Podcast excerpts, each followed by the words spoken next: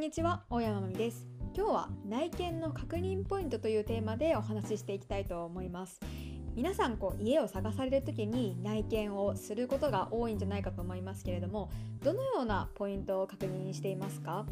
え私はこれまでなんとなくこう自分が気になる場所を見ることが多かったんですけれども、え今回ですねある本をもとに、えーと、リストを作成しました。でそれが今画面を見られている方はあの提示しているリストになっています。こちらのリストは、えー、先日ご紹介した大島テルの「絶対に借りてはいけない物件」という本の書いてある内容をもとに、えー、箇条書きでリスト化したものになるんですけれども、えー、こちらのリストをもとにですね先日あの物件の内見に行ってきたら、えー、こちらのリストに書いてある内容をこう一つ一つチェックしていくことでこう完全に網羅されてるという安心感があってこう非常にねあの自分の判断材料になったんですよね、まあ、ですので今日はそちらのリストを、え大島てるさんの意見をもとに紹介していきたいなというふうに思いますのでぜひ最後までお付き合いいただければ嬉しいです。またこの今回の動画は、えっと、賃貸の方のみならず、えっと、投資家の皆さんにとっても投資用物件の確認ポイントということで参考になるんじゃないのかなというふうに思いますのでぜひご覧いただければ嬉しいです。それでは始めていきましょう。まずはじめに共用スペースの確認ポイントです。共用スペースで見るべきは5つあります。まずエントランス。エントランスの掃除は行き届いているのか。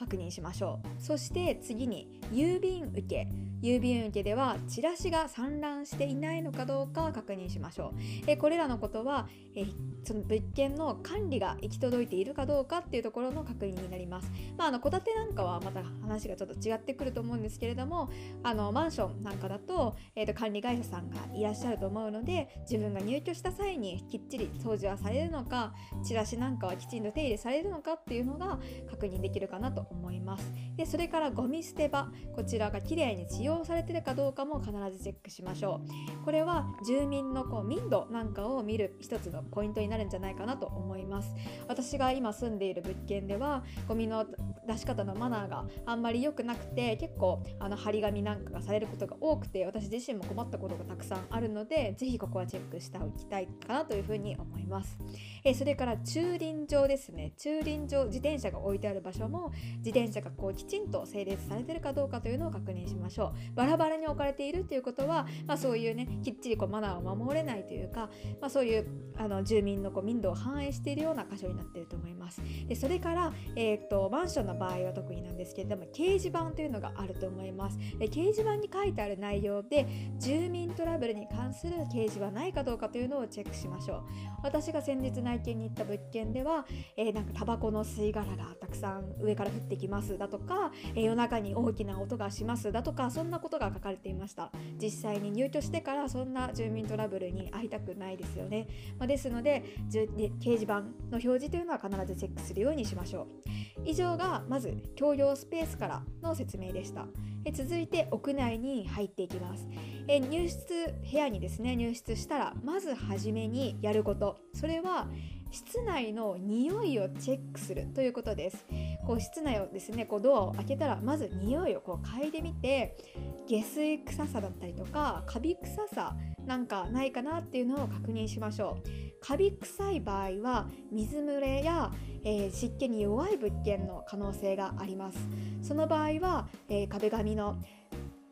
つなぎ目が離れていないかですとか押し入れの奥にシミがないかどうかというのも合わせて確認しましょう。それから次にですね携帯電話の電波状況を確認しましょう。物件によっては電波が入りにくい物件というのも存在します、まあ、w i f i なんかがね今までは接続する人は多いと思うんですけれどもそれでもやっぱり電波が入りにくいと電話の受信なんかにこう不便なことがありますので電話が3本立ってるかどうかっていうのはきっちり確認しましょ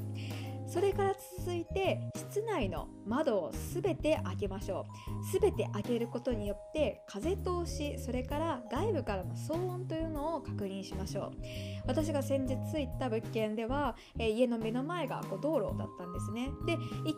見静かなように感じたんですけれどもこう窓を全開にしてみるとこうかなりねあの外からの騒音っていうのが響いてあちょっとこれは家にいる時に騒がしいかもなっていう風に感じることができました、まあ、ですのであの実際に入居してから窓を開けるってことは普通に考えられるケースですので窓を全て開けて風通りや騒音なんかを確認するっていうのは非常に重要です。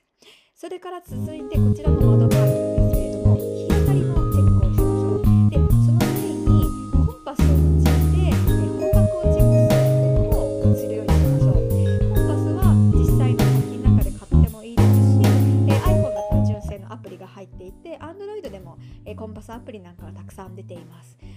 それによって物件のあの情報ですね間取り図に書いてある、えー、と方角というのが実際に合ってるのかどうかというのを確認してで毎日ですね日がどこから昇って昼頃にここら辺に日が当たってで夜ここに日がこう、ね、落ちていくんだなっていうのを確認できると実際の入居後のイメージがついて、えー、良いんじゃないかなというふうに思います。それから窓まだ窓が続くんですけれども立て付けに問題がないかどうか注意しましょう。窓の立て付けですねこう開け閉めするとこうガタガタっていくところあるかもしれないんですけれどもこの窓の立て付けがガタガタっとあの問題が生じているっていうのはどういうことかというとあの窓自体の問題というよりかは物件自体に問題があるということが考えられるんですね。というのも物件の老朽化によって歪みや傾きが生じている可能性があるということなんです。私が今住んでいる物件もですねこう窓がだんだんこう立て付けが悪くなってきてしまったんですよね。まあ、ですので物件自体にこう歪みとか傾きとか出てきてるんじゃないのかなと今懸念をしています。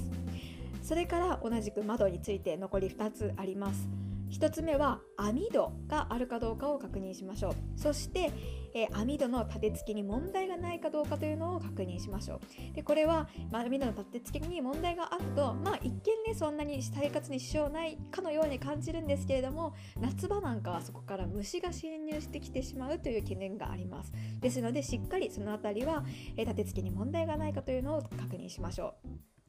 え続いてその立て付けという問題に関して言うとあの部屋の中のドアですね。ドアについても立て付けに問題がないか全てのドアを開け閉めして確認していきましょ